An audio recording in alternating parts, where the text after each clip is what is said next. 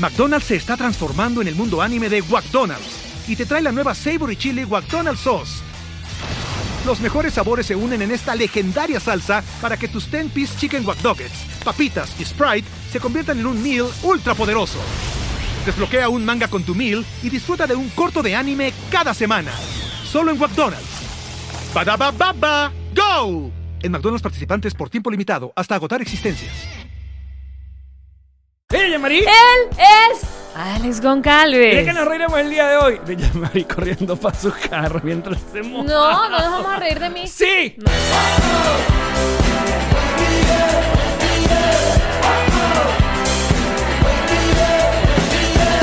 Nos reiremos de esto.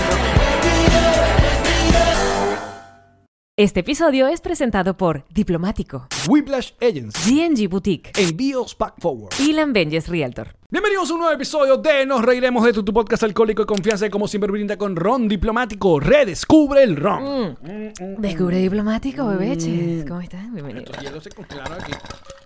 Es que, es que es tan bueno el pote que Bienvenidos a un nuevo episodio directamente desde Connector Studio en Miami, Florida, que está siendo atacada por, por tormentas, tormentas actualmente. En la fase 1, en la fase, en la fase 1 que como le gusta llamar a la gente acá en Miami, ya fue. ya basta. ya, ya. ¿Qué coño? Deja quieto. Moriremos todos. Aquí fue. Gracias a todas las personas que nos siguen a través de Patreon, patreon.com slash nos reiremos de esto, a los patroncitos live, pro y plus, a toda la gente que nos sigue en nuestras redes sociales, que es arroba nos reiremos de esto en Instagram y arroba nos reiremos en Twitter, y los responsables de llevar nuestra, nuestra linda mm, vida en redes sociales es la gente de Whiplash, que está aquí. ¿No está aquí? Está aquí. Ah, Ahí está. yeah. Pasen por la página whiplashagency.com y síganos eh, en sus redes porque siempre hay mucha información. Mucha información verdadera. Antes de ir con el programa del día de hoy, que tenemos un invitado de lujo. De una vamos a decir que, bueno, eh, eh, eh, tratamos de sacar la mejor calidad posible lo que es una conexión con mm, mm, nuestra querida Venezuela, porque nuestro invitado está en la ciudad de Caracas. Eh, No es fácil. No, sencillo, no es sencillo. Pero se hizo lo que se pudo. Pero antes de eso, oye, estamos impresionados por la cantidad de gente que no solamente de verdad creyó dos, eh, varias vainas, va- varias vainas. Primero, que la gente creyó que yo de verdad puedo llamar a Osmel Sousa así de la nada. Que tiene su Que teléfono tengo y... el teléfono exacto. Mira, Osmel, Háblame. ya por ahí empezando. Segundo. Porque Le- sabes que te tienen en alta estima. Sí. Sepan que no. Bueno, está bien. Lo- No. Ah, Lo puedo, gracias. No, no, es Alex. Es Alex Goncalves. Ok, prosigue. Eh, Yo, defendí- yo te defiendo. que gran no me defiendas. Yo, te- yo soy tu amiga y yo te voy a defender. Segundo, que Osmel tenga pavos reales Y que- de, de mi mascota. Y que le rayen el, pa- el, el mármol. Que entiendo que sí sé por qué creen que Osmel pueda tener un pavo real. Pero. Pero... mm, Pero bueno, igual eso habla muy Y- bien del trabajo de nuestro querido Manuel Silva, quien hizo la voz de, de Osmel Sousa. Sí, sí, sí. Yo no, no sé si viste ver, eh, ¿cómo se dice? Develado el enigma que ha mantenido a tanta gente, porque, porque Manuel puede ser un personaje recurrente. como- Claro, pero lo, lo peor es que, claro, yo pongo Osmel y yo para, para decir, bueno, para no engañar, no, la intención no es engañar porque la intención es muy buena, pongo al lado el, el user de Manuel Silva. Arroba Manuel la gente Silva. no lee, la gente no lee. O Ah. pensaba que me había equivocado, o sea, eh, De Osmel a Manuel. Puede ser que haya gente que todavía no conozca los secretos de Manuel Silva, que es capaz de imitar prácticamente a quien sea. Es verdad. Entonces, de verdad lo hace también que sí puede quedar. Ahora, eh, antes de seguir con el programa, obviamente un, un mini Venezuela y sus playas, porque bueno, en, la- en esta temporada 20 de, de Venezuela y sus playas, eh, siempre hay más, siempre hay más. Cuando ustedes decían que Tiger King tenía de todo, no, por favor. Pero lo que pasa es que Tiger King cupo en seis episodios. Exacto. Eh, o sea, este, este cuento con el chavismo no va a caber ni en los libros de historia. Pero bueno, lamentamos la situación que está ocurriendo con el asunto de DirecTV en Venezuela. Por si acaso son de esos siete personas que no son venezolanas que escuchan este podcast y leen este podcast, leen este podcast, ven este podcast. Es que hay una versión escrita también. Hay una versión que se, se transcribe. Un blog. Nos de esto.blogspot.com. Es un blog de- Síganos ahí. Llega por, por grupos de WhatsApp. Súper divertido leerlo por grupos de WhatsApp. No, em, que uh, bueno, a medida de las sanciones que tienen los Estados Unidos con Venezuela, la, la gente de ATT, que son los dueños de DirecTV, decidió de una manera muy abrupta eh, el sacar el servicio de Venezuela, dejando a un montón de gente desempleada, cosa que le mandamos un abrazo solidario a todas esas personas que perdieron lamentablemente su trabajo. Pero tú viste que tenía Em, que ver con que el gobierno les había pedido que sacaran a Globovisión. no, eh, eh, exacto. el- de la parrilla. Claro, en la, en la parrilla de programación de DirecTV hay dos canales, por no decir, no nombrar los otros, que si BTV y Telesur, qué sé yo. Pero en, en realidad estaban PDVSA, que me entero que PDVSA tiene un canal Yo de también me televisión. enteré. O sea, no hacemos gasolina, Pero pero, hacemos televisión. televisión. me encanta hacer unos programas en PDVSA. Pero ese podría ser el eslogan. TV. No hacemos gasolina, Pero hacemos televisión. nos robamos la gasolina y nos robamos la televisión. Y la otra es Globovisión, que Globovisión, eh, este, su dueño está acusado y está como en esta lista de los buscados. Por ende, eh, eh, por ende entonces, eh, bueno, por las leyes de Estados Unidos, una empresa americana no puede tener el, el servicio acá, lo- eh, allá en Venezuela. Y eh, se le pidió al gobierno que sacaran esos dos canales. El gobierno, eh, bueno, la dictadura, perdón, no, no lo quiso sacar y listo.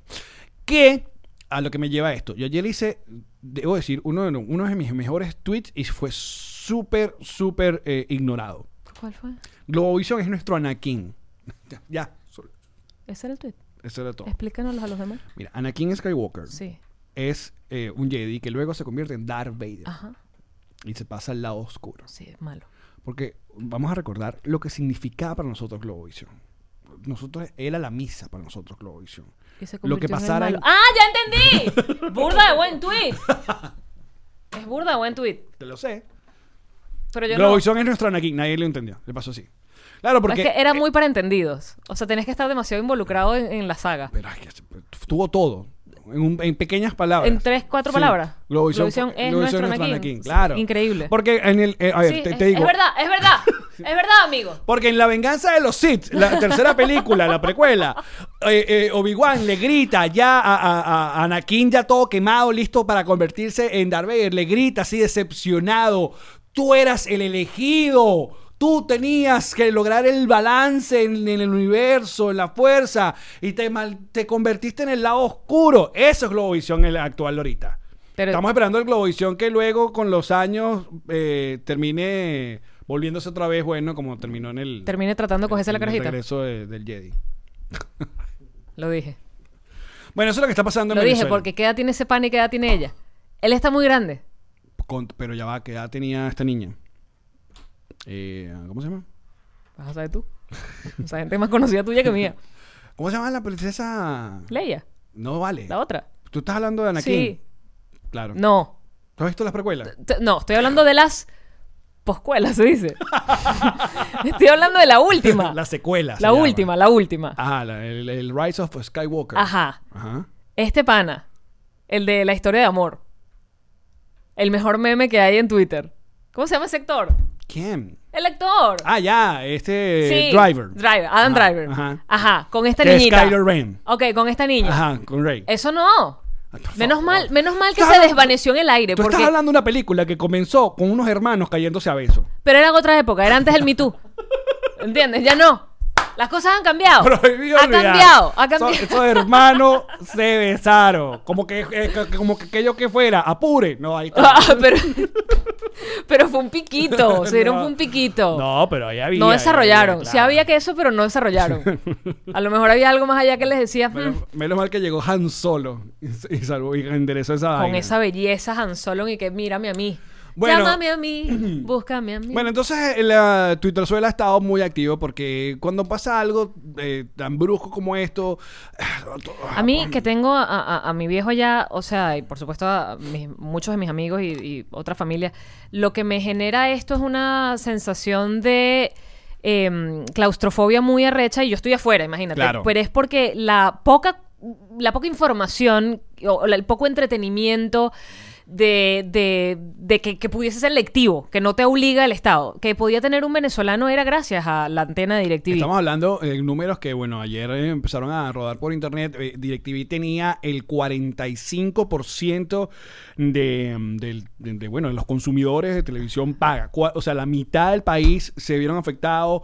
Eh, si eran 6 millones de, gente que tenía contratado legal el DirecTV, porque sabemos todas las trampas que la gente hacía con, con los DirecTV, claro. los- la compradera de decodificadores, bla, bla, bla. Eh, que aparte se pagaba una miseria. Mi suegro me dice que pagaban que, no, ya no sé, menos, menos como 50 el doble de, centavos. ese- de esa suma. Lo que pasa es que legalmente, oficialmente, esa era la cantidad de personas que estaban como suscritas al contrato.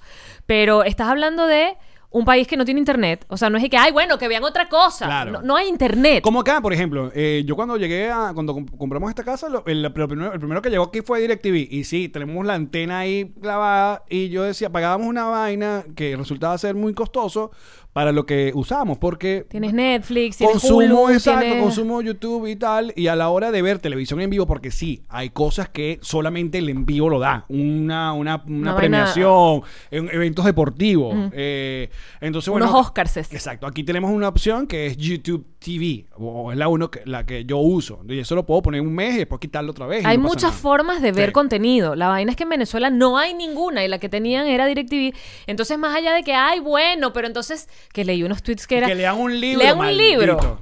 Es como, no se trata de cultura ni de leer o de ver, se trata de que le estás quitando la...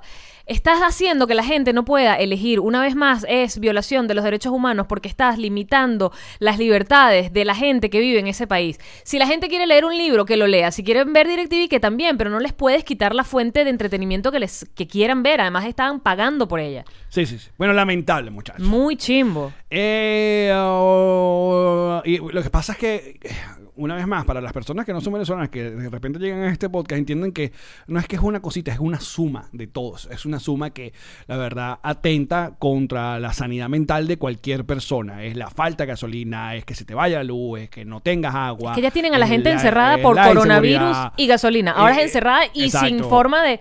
No hay gas. Para volverse loco. Los que están en No Venezuela internet. y los que estamos afuera con familiares y con gente querida en Venezuela es, es angustiante. Angustiante. Pero bueno, no vayamos para ese foso. vamos, a, vamos a buscar alegría. Vamos a buscar, vamos a buscar ayuda. Estoy Vamos en a el buscar foso, amigo. a- autoayuda doblada. Búscame a alguien que me saque de este foso rápido. amigo. Alguien que sabe hacer muy bien este asunto de la autoayuda doblada es nuestro invitado del día de hoy. Así que tengan paciencia porque va a ser poco a poco. Una vez más. Así que no me canso. No te cansas de verdad. Ya lo has hecho como cinco veces el chistecito. Y aquí el invitado uno. ¡Sí que está Michael Melamé! ¡Michael!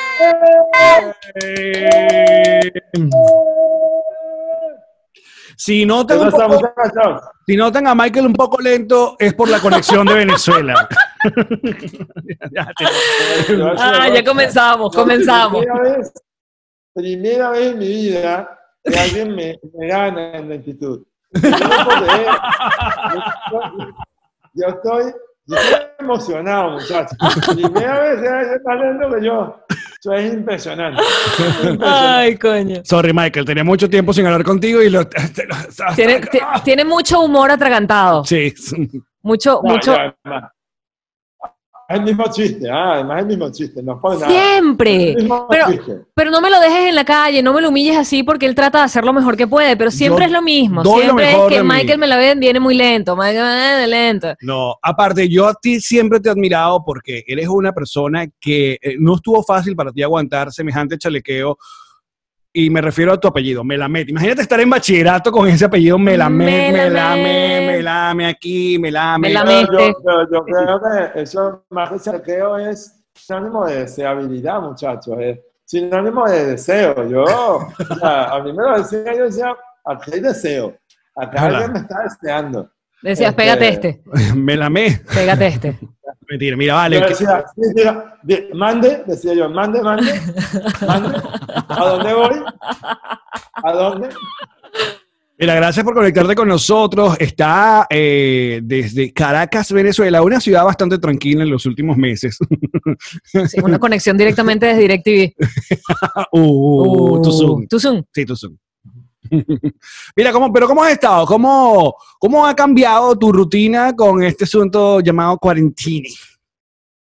Bueno, la, verdad que ha cambiado bastante porque yo normalmente no estaba en mi casa, no la conocía. Eh, me he estado dando un tour. eh, ya me lo he dado como mil veces, pero, pero, pero está bien. El primero es emocionante. Eh, y, pero mira, tranquilo, o sea, me he adaptado, he estado un poco al principio, eh, un poco inquieto por el coronavirus, después el coronavirus estaba inquieto por mí, porque eh, estaba, este, iba a decepcionar mucho, iba a decir, con aquí pasó alguien antes y me lo jodió mucho más de lo que yo podía. Este, entonces, coño, este, la verdad que sí, o sea, ah, entendiendo que en este momento eh, eh, la gente va, o sea, el coronavirus es algo que más o menos este, es algo que yo ya había pasado, es algo que yo vengo del futuro. Eh, y pues el futuro se parece más a mí, muchachos. Lo lamento mucho, pero es así. Mira, Michael, tú sabes que nosotros tenemos aproximadamente unas tres o cuatro personas que nos escuchan que no son venezolanas.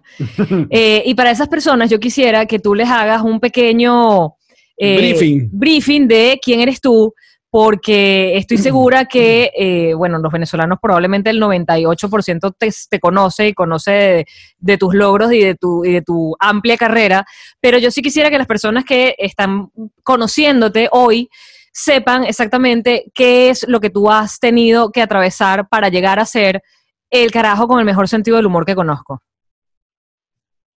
Bueno, muchachos, yo soy el venezolano del cual todos los comediantes venezolanos viven. Eh, cuando una persona se gradúa de comedia, hace chistes de mí. Comedia. Eh, yo soy el, yo soy el, el- el distribuidor más importante de chistes de comedia venezolano. Eh, mejor dicho, la víctima y el beneficiario, además.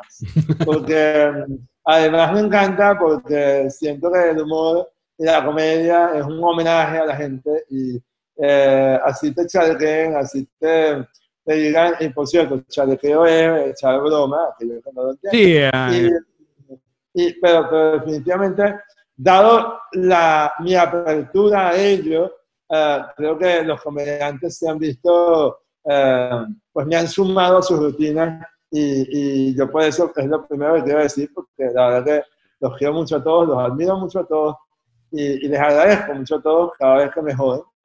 Eh, Que de hecho- sí, tu buena onda hacia el- ya los comediantes ya ha hecho que ya los chistes hayan ya, Sí. eh, ya ha bajado. Ya que no, este carajo no se arrecha.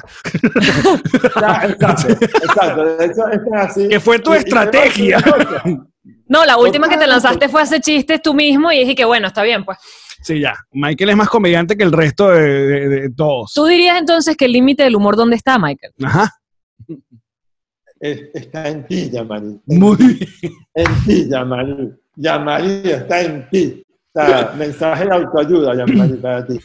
Mira, este, búscalo, búscalo porque ahí está. No, mira, ahí. a ver, yo creo que eh, eh, primero, más allá del límite de la comedia, creo que es hasta dónde el comediante quiera llegar. Yo Claro. creo que, como en todo en la vida, uno puede ser muy bueno eh, y- o uno puede ser cualquier cosa. En la medida que uno busque ser mejor, porque nadie te va a decir quién, qué tan bueno eres o qué tan malo eres, pues vas a alejarte de lo, de lo, de lo evidente y vas a buscar conexiones más, eh, eh, menos evidentes, más un poco eh, buscadas, que te permiten hacer humor sin que la gente no pueda hacer lo mismo que tú. Y eso es lo que per- permanentemente anda creando marcas personales. Cuando tú tienes una marca fuerte es porque nadie hace lo que esa marca hace y ya está. Y eso es brutal. Sí, yo creo que a mí el límite, obviamente el límite de la ofensa es un límite que podemos marcar, pero después entonces la gente va a decir, bueno, pero ¿quién se siente ofendido? Depende. Justamente cuando yo hice en diciembre, me invitaron a hacer un roast. eh, una de las cosas que yo establecí es que ah, el bullying, y esto es muy importante, el bullying no lo marca el buller, eh, no lo marca el buller, lo mar- no lo marca el bully, lo marca la persona que, se- que es bulleado. En el momento que tú dejas eh, y te alejas de lo que el bully te quiere hacer sentir, pues no hay manera que te ataquen, no hay manera que te, que te jodan, no hay manera, no, más bien te sientes involucrado y te ganas el respeto.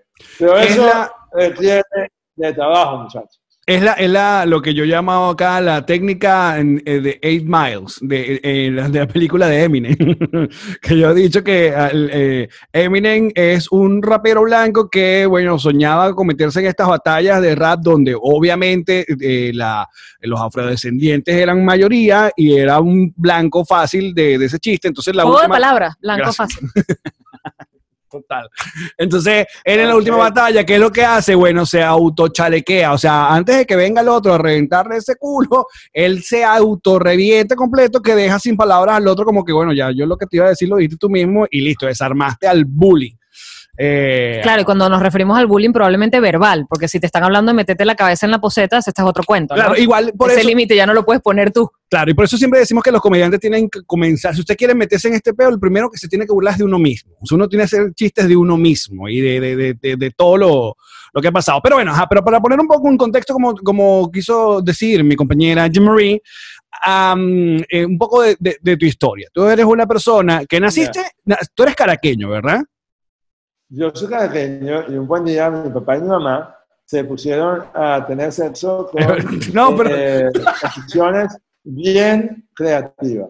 Y de ahí nací yo, porque la otra opción era, como todas las cosas raras de este mundo, yo naciera de un huevo, porque tú ves un dragón, estas cosas nacen Entonces, hay dos opciones.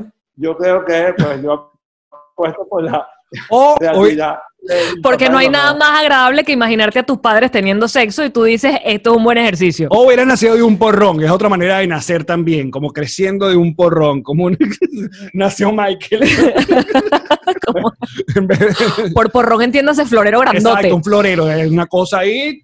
No, claro, no, semilla. Me costó, muchachos. Así, esa, Alex sacó su doña del día de hoy. ¿Verdad que con porrón? Un porrón, chico. Porrón. Porque al principio cuando él dijo que habías nacido de un porrón, yo imaginé a alguien que se había fumado sendo porro. Bueno, no sabemos qué consumieron tus Tranquilo, tranquilo, tranquilo. Que, que ahí vamos con el chiste malo del día, porrón y cuenta nueva. tranquilo. Muy bien. Gran sticker. Hay que ir elevando. Déjame acá llamar No. al señor Connector para, para registrar ese chiste tuyo. Gran sticker, Michael. Eh, porrón y cuenta Claro. nueva. Di, Michael, di, es mío. Es mío, muchachos. Muy bien, registrado en la cueva aquí. Registrado. Asumo, asumo la responsabilidad. Déjame, eh, criminal. Entonces tú naciste. Y como y naciste, pr- primer paso. Exacto, naciste, llegaste y alguien dijo, eh, como, como tú naciste, porque tú decidiste nacer de una manera bastante trambólica, para llamar- para llamarla de una manera técnica. Eh, a ti te, básicamente te pusieron un tiempo de vida. A ti te, a tu familia le dijeron, este muchacho no pasa de los cuántos? Siete, días. años. No, siete días. Siete días, siete días, siete días. Siete días. Y tú, terco como te conocemos, mira, ya tienes ya que 53 años. No, más o menos 75, pero me conservo. Te ves muy bien. muy bien, Te ves muy guapo. Eh, ¿Cómo no? ¿Cómo no? ¿Cómo no? No, y te voy a decir una pregunta que me hace mucho es cómo eh, te conservas tú. Pero bueno, yo los mando a otras cuentas de Instagram, porque la verdad que hay gente que se conserva mucho mejor que yo, ¿no? Pero en todo caso, eh, sí, yo nazco de esta circunstancia eh, que algunos pueden llamar difíciles, a otros pueden llamar paridera, y definitivamente en mi caso sí, es una paridera literal. Eh, una paridera literal am, donde yo nazco con, sin oxígeno y a partir de ahí se desarrolla todo un cuadro de siete días de vida ah, donde además de vida, sin moverme, sin hablar, sin hacer un poco de, de la vida como todo el mundo la conoce, ah, pero bueno, pareciera que, que pareciera, pareciera que la familia se dio a la, a la tarea de, de construir en mí o de mí un proyecto ah, pues que ellos querían que fuera un proyecto eh, sobresaliente y pues yo me lo creí, pues me, me lo creí, eh, me propuse ser parte de ese proyecto y más allá de sobresalir por sobresalir, ahora me dedico a hacer que otra gente sobresalga en sus propios proyectos de vida, en sus propios proyectos ah, de talentos y en sus propios proyectos personales. Eso es a lo que me dedico todos los días, ¿no? a mentorear estratégicamente a la gente. Porque, No, porque- porque haces terapia, porque eres eh, coach motivacional, porque eres un Es maratonista un fucking de las emociones. No, y un atleta. eh, eh, sí, un atleta indígena. real, tienes medallas, cosas que ni, ni en esta parte nadie ha tenido la medalla de nada. De nada. Eh, y, y mira que la vida, la vida, no, es que la vida contigo, Michael, porque no solamente como naciste, sino que luego te vuelve calvo. ¿Sabes lo que es esa vaina? Me vuelve claro. Y te voy a decir una cosa. Aunque dicen donde hay pelo hay alegría, pues, me tuve que buscar, me tuve que buscar pelo en otro lado. Y bueno, está la barba. Papá. Y, y tienes una barba, tienes una barba frondosa, una barba. Se la envidia es horrible, Sí, ¿no? Se envidia horrible esa barba, Michael. Una barba que se, que se, que se, ¿cómo es? Se abraza patilla con, con barbilla, no, cosa con- que no te conecta, está pasando. Una barba que conecta. La mía no. No, la tuya es desconectada. Total. La tuya no, no llegó la Desconectada señal. y desinformada. No llegó la señal de un lado para otro. Nadie sabe por dónde. Vale, pero, pero, pero hablando de polones y de matas, oye, ese está frondoso, muchacho. Eh, gracias.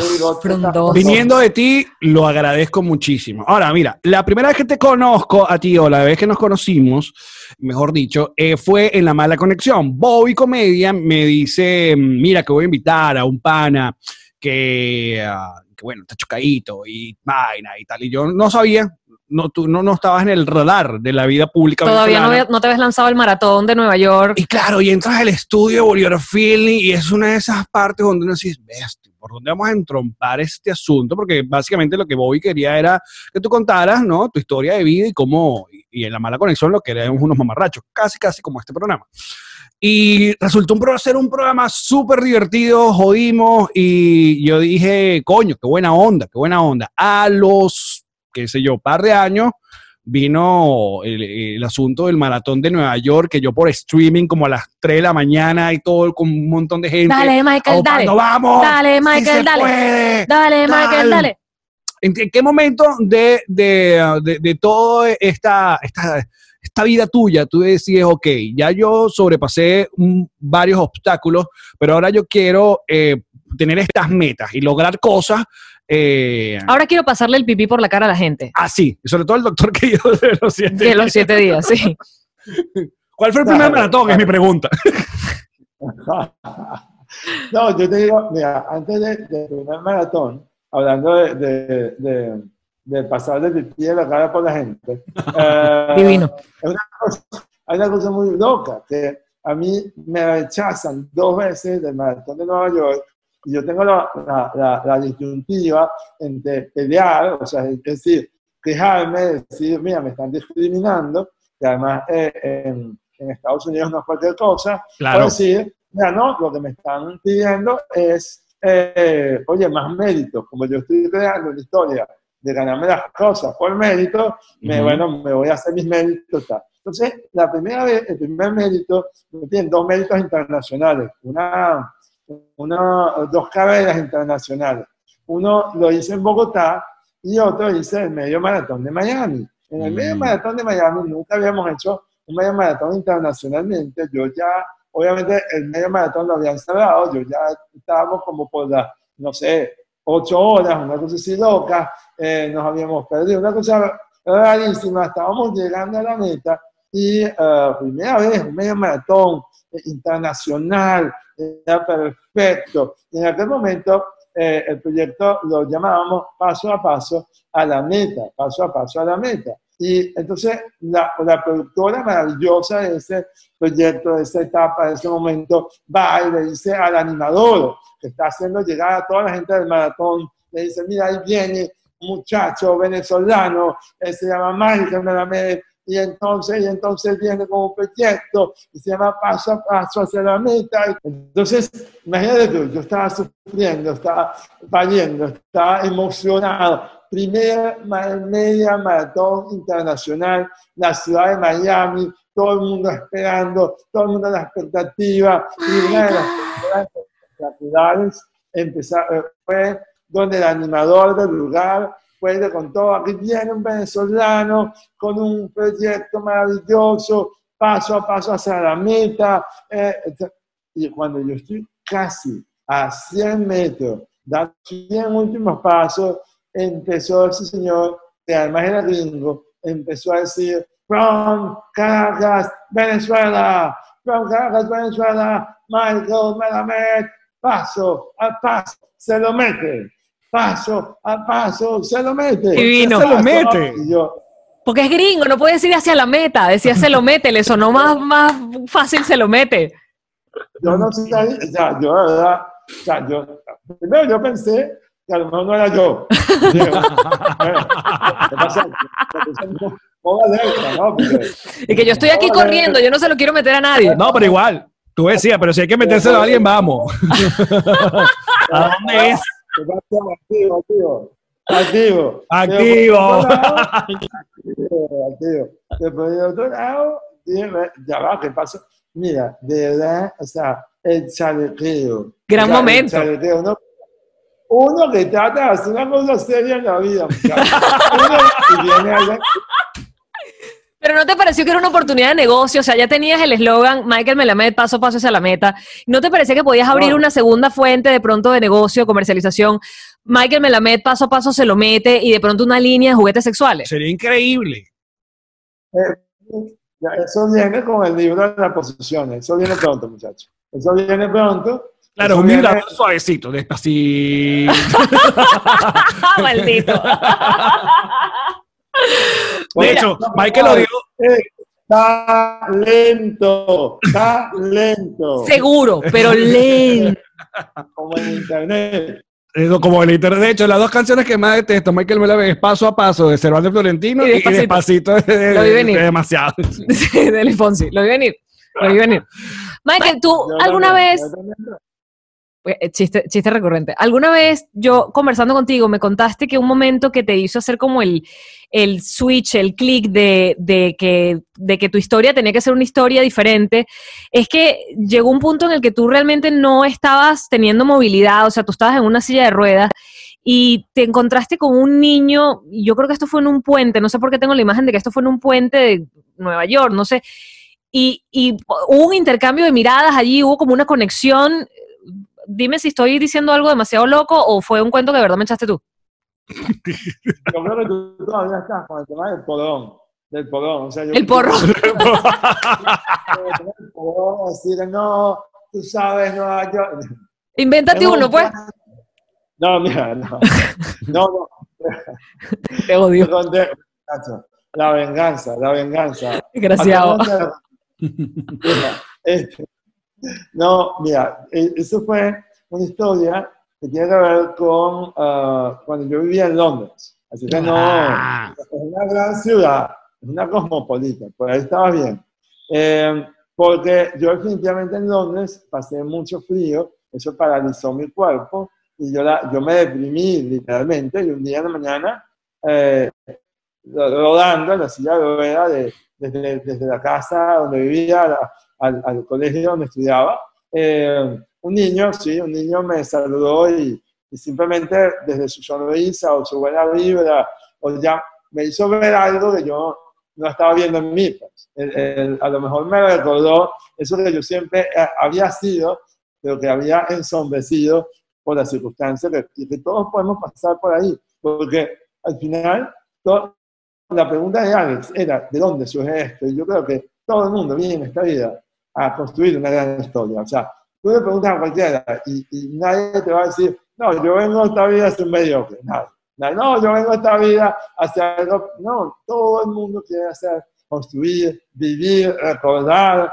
compartir una gran historia. Todo el mundo. La, la cuestión es hasta dónde te la crees, hasta dónde te la creas y hasta dónde definitivamente la creas, por poner algún término medio malandroso, Exacto.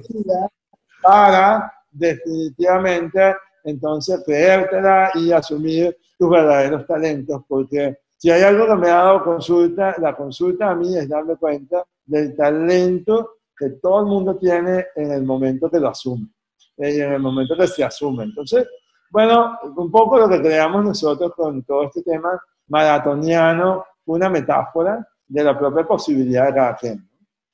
Michael, Michael es el fundador, y yo voy a darle los créditos en este momento, no que lo tuviera concientizado o concienciado, concienciado, Velociraptor, pero yo voy a decir que Michael tiene que ser el precursor inicial de la autoayuda doblada. Porque si a ti no te acaban de meter autoayuda doblada, no, o sea, no, no sabes de nada en la vida. Viste que te hace un chiste, te cuenta una No, no, no, anécdota, eh, ¡puf! autoayuda. Jodedorcito, jodedorcito. Sí, pero ahí está, Michael ahí Melamed, está. De verdad. Penetrante. Mira, Michael. Pero yo no entendí, no entendí. ¿Es por, por, por lo doble o por lo doblado? No comprendo, muchacha. no comprendo. Pues si me ponen en situación completa, paso a paso, te la meta. Mira, eh, Melamed, eh, obviamente nosotros nos encantaría eh, extender más la conversación contigo, pero la- le- entendemos que las conexiones en Venezuela, eh, ya sabemos, no hace falta seguir No hables mal de tu país. esa- la- pateando esa lata. Y esperamos que, que estés acá muy pronto, que, que coincidamos en vivo. Pero antes, eh, le pedimos a nuestros patroncitos que hicieran preguntas. Entonces, si no te molesta, te voy a hacer unas cuantas que hicieron la... la- Y si te molesta, también te las vamos a hacer. Exacto, ¿ok? Dale, dale con todo. Mira, Luis pregunta que si alguna vez te ofrecieron algo del gobierno. Buena pregunta, Luis. Mira, no, la verdad que no. Y yo creo que porque no hubiera aceptado, y tengo que decir que de ningún gobierno, es decir, eh, de ningún personaje, de ningún tipo de gobierno, porque lo que hicimos en aquel momento lo hicimos para la gente, para to- la totalidad de la gente. Y si te ofrecieran que si el Ministerio del Deporte o Ministerio de la Autoayuda. No, yo quisiera el Ministerio de Turismo, pero Valentina ya me lo quitó. Claro, Valentina vale, sí. Le pertenece. Le pertenece vitaliciamente. Ah, sí, absolutamente. Y después le viene Arianucci. Totalmente. Eh, Eso. A ver, dice Juan Arias, ¿cómo te sentiste cuando te hicieron la quema? O sea, este programa es el Rose que hicieron en Pispa, eh, porque la verdad fue heavy, dice Juan Arias. ¿Cómo te sentiste? Mira, primero me sentí menos cagado que todos ellos. Este, y eso ya es brutal. Exacto. Eh, tener un poco de comediantes eh, entusiasmados y asustados a la vez por hacer algo, eh, yo creo que es fantástico y, y- y lo sentí como un homenaje. Segundo, me sentí con una oportunidad, una posibilidad de brindarle oportunidad a aquellos que mm, se viven la vida desde la ofensa de otros, eh, pues a darse chance a entender que eh, para que no te ofendan, pues primero entiende cuáles son esas flaquezas que tú tienes, asúmelas, ríete de ellas, gózate de la vida y, y ya nadie va contigo, porque al final, na- como, tú, como ustedes lo dijeron al principio, ya entonces ya no hay ese pique de vamos a, vamos a darle porque, porque ya no, no me, no, ni siquiera me molesta, no me afecta, no me impacta. Claro. Y eso me da risa. Eh, y me puedo reír y me puedo celebrar la vida desde el humor. A ver, el- mucha gente no sabe esto, pero el, el- el formato del Rose acá en Estados Unidos funciona desde hace muchos años. De hecho, Dean Marty era uno de los que hacía con, con el, lo que llamaban el Rat Pack, ¿no? Eh, Frank Sinatra, Sammy Davis Jr. y, el, y el, una de las estrellas era. mm, ah, coño, se me va el nombre, no puede ser que se me va el nombre de este pana. Pero bueno, que últimamente eh, Comedy Central eh, lo tiene recurrentemente. Invitan a, bueno, artistas como. Hasta Trump pasó por el. por Hasta el- Trump tuvo un roast. Lo que mucha gente no sabe es que sí, eh, en la producción invitan a comediantes que se hacen el trabajo, de repente invitan uno que otro invitado que sea muy cercano al, al que van a rostear, al que capaz no sea un comediante, y al mismo que van a rostear, capaz no es comediante. Y ahí es donde la producción le ayuda a escribirle la rutina o a, o a- un par de chistes, ayudan a esa gente, ¿no? Porque obviamente se van a parar ahí, tienen que hacer reír. En tu caso, de, de esta quema, ¿tú, tú eh, escribiste toda tu vaina o si tuviste alguna ayuda?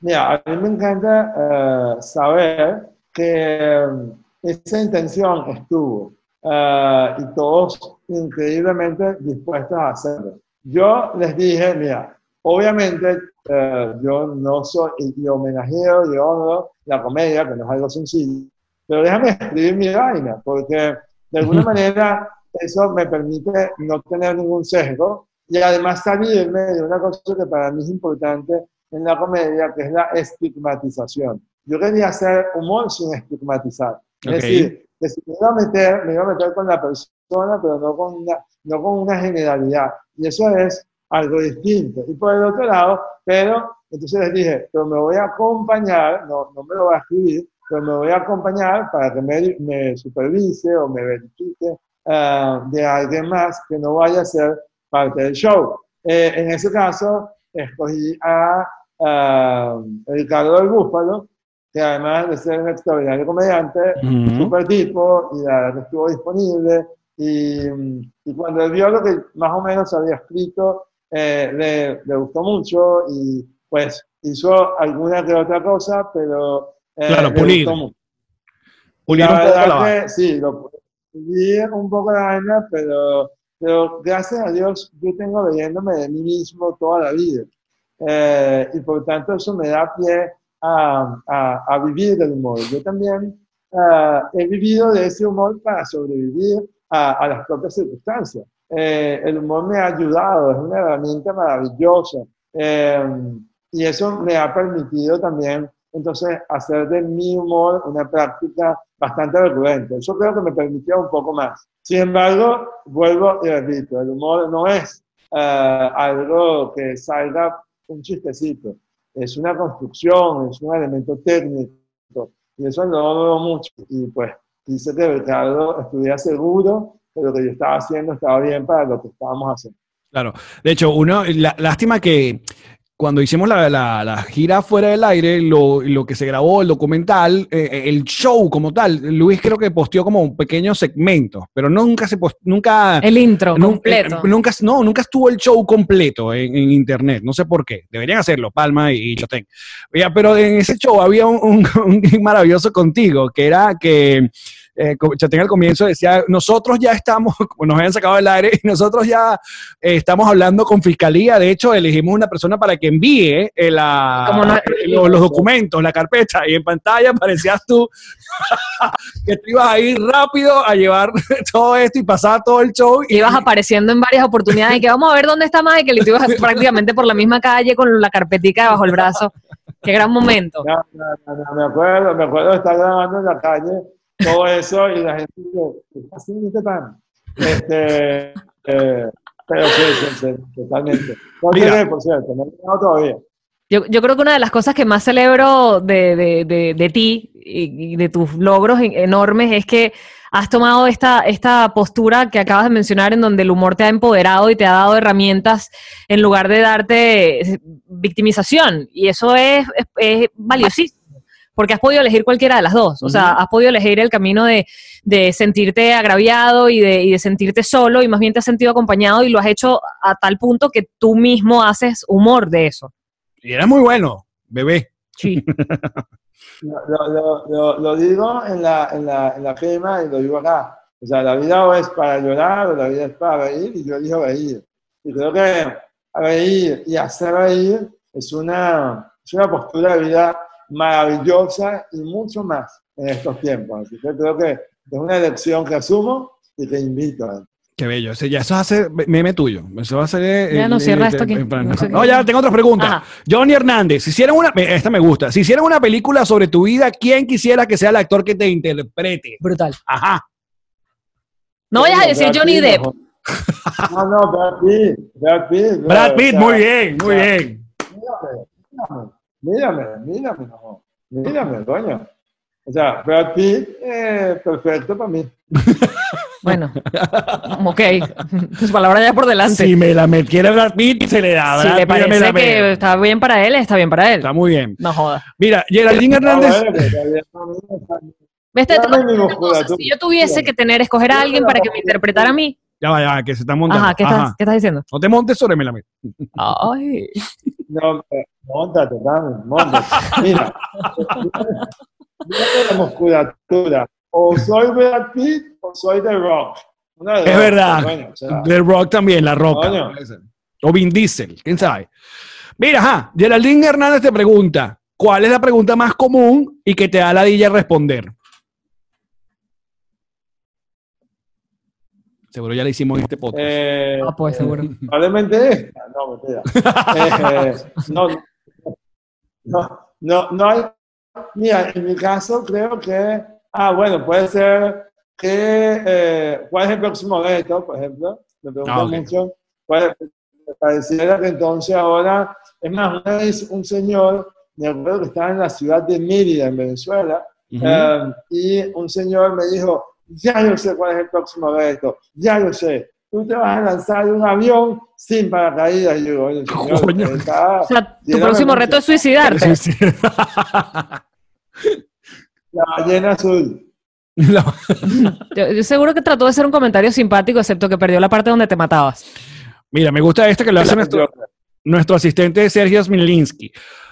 ¿Cuál de los, esto puedes optar por eh, no contestar, puedes decir paso, por si acaso. Eh, ¿Cuál de los siguientes coach eh, motivacionales dicen puras obviedades y merecen que le quiten el internet y tengan opciones? Laura Chimaras, Carlos Fraga o Javier Javif. No, no, primero que yo no sé si existe algún Javier. Eh, Es Daniel Javif, ¿no? Es Daniel. Exacto. es Daniel. Bueno, es el Eh, hermano no, que... no. No la pierdes, ¿no? No a Daniel porque Daniel es muy bueno. Eh, pero más allá de eso, mira, primero eh, hay que entender una cosa. Yo, coach eh, motivacional, no soy, eh, y Ah. he escrito mucho, o sea, ah, yo soy un poco más mentor estratégico de negocio, por ser psicoterapeuta, por ser, pero yo creo que todo aquel que se dedique a elevar la calidad de vida de la gente, a mejorar los talentos de la gente, o hacer ver aquellos puntos ciegos que la gente no ve, para ser mejor, mi respeto, muchachos, igual que aquel que hace humor. Es lo mismo, porque al final son dos caminos para llegar al mismo punto. Porque al final mejorar la calidad de vida es el, es el punto común de todos nosotros. Pero Javier Javif es una mierda, no es como Daniel. Sí, porque está aprendiendo. Javier es el hermano menor. Javier es el hermano. No, pero ya va. Javier es más chiquito, ya va. tiempo. Hay que darle el tiempo, claro, está desarrollando. Poco a poco, paso a paso. Hacia lo meto. A ver, una pregunta más de los patroncitos. Sofía Barberopoulos. Caramba, y este apellido griego. Griego. Totalmente, ¿no?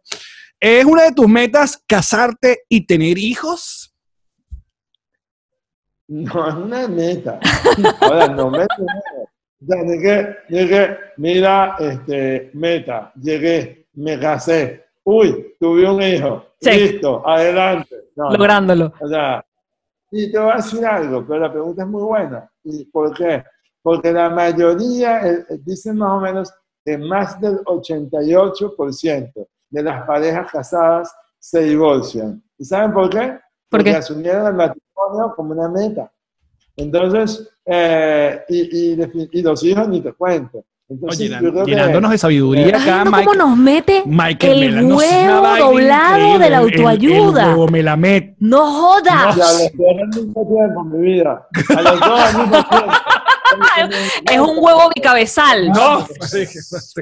Como una medusa. Sí, total. Me escudo, me escudo por ahí. No, está muy bien, Melamed, de verdad. Qué bonito lo que acabas Pero de ajá, decir. pero quieres. Ah, exacto, porque te está ofreciendo. Sofía. Más allá de una meta, te provoca. Yo, yo no me niego, no me niego, no ha llegado el momento, ah, no tengo la fecha, pero no me niego, no me niego. A ver, Melamed, tú ya... Exacto. Eh, ya has eh, hecho maratones. Nadaste, ¿no fue? Eh, y- y, eh, ¿Atravesaste cuál fue? No, subí el Pico Bolívar. Subiste el Pico y me Bolívar. lancé el año pasado al Orinoco que me llevó para Bonaire y, y me recibieron bombini en Aruba. Yo creo que el próximo paso de Michael Melamed tiene que ser bailando con las estrellas. Sería increíble. wow. Bueno, yo, yo, yo soy la evolución de la negra tiene tumbado al chueco tiene tumbado. ¿no? Elvis O al suelo, Michael. Paz, paz, O paz, paz. tumbaron al chueco.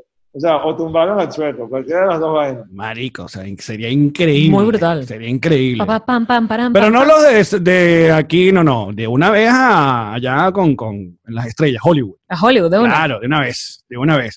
Mira, Melamed, te queremos es no joda. Te queremos más que, que un hijo único. Eh, y gracias por, por, por la buena onda. Eh, cortico, porque queremos que, que muy pronto estés acá en el estudio o que nos encontremos y podamos hacer este asunto más largo. Ah, Ay, cortico porque eso de andarlo metiendo virtual no va. exacto. Brr. Bueno, prepárenme, prepárense con todo. Lubricantes, muchachos. Sabes, sabes que, que tienes un lugar muy importante en nuestros corazones y que aquí siempre va espacio para ti, por lo menos en el sofá para que te eches. Este, Alex dice que en cualquier momento, pues, lo va a convertir en un hotelito. Mira, por último, eh, estás haciendo cosas eh, vi- virtuales aparte de- del sexo. Eh, no. Mira. y esto, estás, eh, estás estos días haciendo cosas por Zoom en cuanto a tus... Live de Instagram. ¿O no? No, no, porque yo en un live de Instagram parezco muerto. Entonces, definitivamente es como contradictorio. Pero.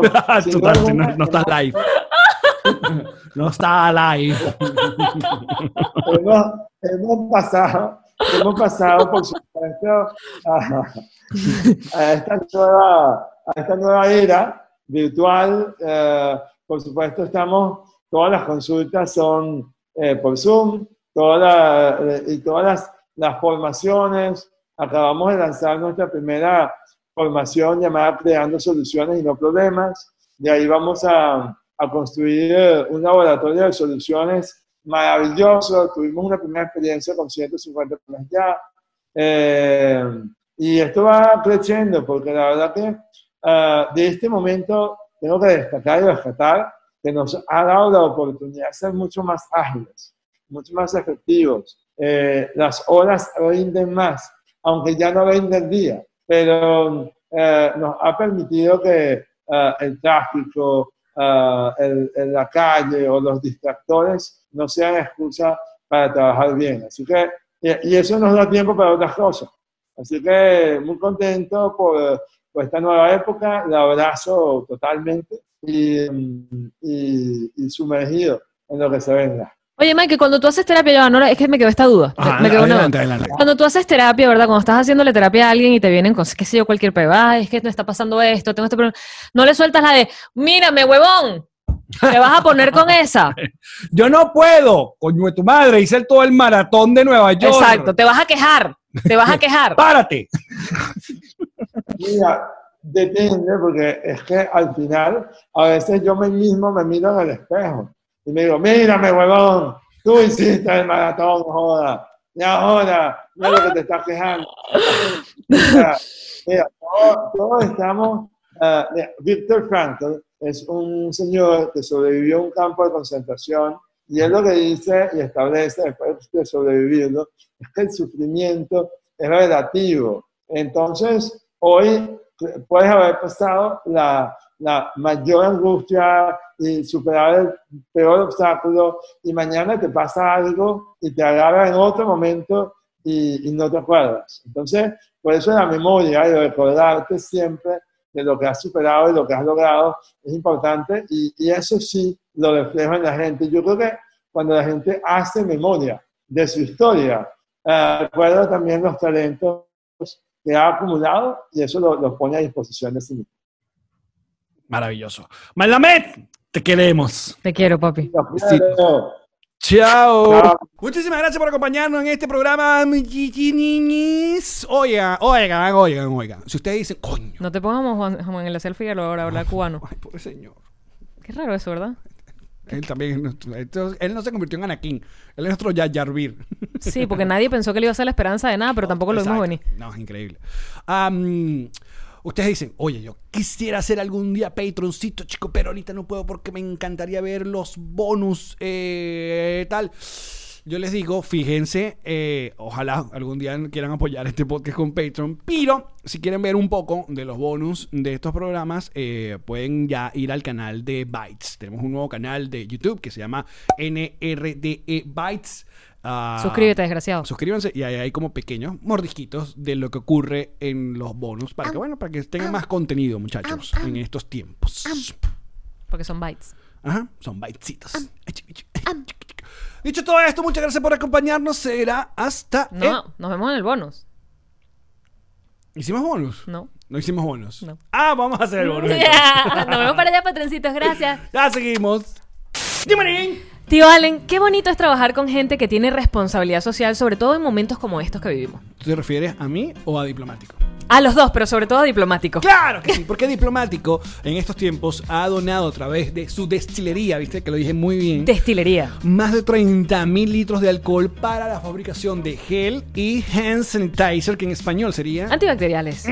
Y además, si quieres disfrutar de tu ron diplomático, delivery hasta tu casa para que no salgas, para que no comprometas tu salud ni la, ni la de otros, drizzly.com delivery. Allí en Estados Unidos vas a recibir tu diplomático. Recuerda que además están las redes de diplomático, ron diplomático, para que escribas un DM y digas, estoy aquí en la conchinchina y necesito mi ron en la puerta de la casa. Ron diplomático, redescubre el ron. Descubre diplomático. ¡Llamarín! Tío, alguien. ¿Quieres hablar un poco de GNG Boutique? Quiero hablar de esta gente porque en este momento especial, si tú tienes un regalo que hacer por alguna cosa, un cumpleaños, un Esa matrimonio, pobre gente que está cumpliendo años en cuarentena. ay, ¿Qué le- ¿Qué le vas a regalar? ¿Qué, le, qué ¿Qué le- necesita qué algo? le- Ah, No, porque no puedes ir a las tiendas. Están cerradas. No. Las tiendas están cerradas. Eh, no. Tú llamas a GNG Boutique y además le haces un regalo completamente personalizado. Como esta chaqueta. No, esta no. no, eso no es. Pero te, Pero han visto. han visto. Espectacular, con una historia. Esa, esa, esa pieza cuenta una historia completamente a mano, bellísima, artística. GNG Boutique. Síganos en sus redes sociales y pídenle su chaqueta como la de los tíos de Nos Reiremos de esto. Siempre decimos La Que certifiquen. no es la chaqueta mexicana, porque esa es otra chaqueta. No, es otra chaqueta. GNG Boutique. ¡Llamarín! ¿Quién Ay. es el mejor realtor en tu cama?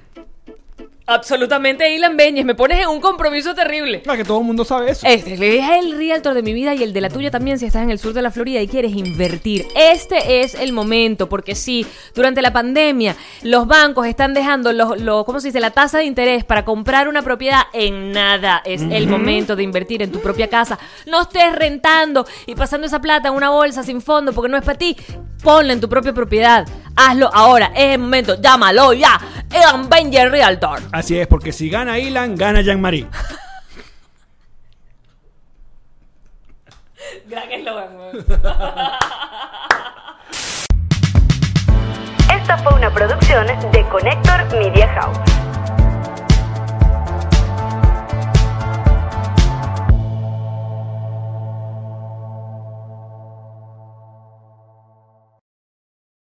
Hello, it is Ryan, and we could all use an extra bright spot in our day, couldn't we? Just to make up for things like sitting in traffic, doing the dishes, counting your steps, you know, all the mundane stuff. That is why I'm such a big fan of Chumba Casino. Chumba Casino has all your favorite social casino style games that you can play for free anytime, anywhere with daily bonuses. That should brighten your day a little. Actually, a lot. So sign up now at chumbacasino.com. That's chumbacasino.com. No purchase necessary. Group. Void were prohibited by law. See terms and conditions. 18 plus.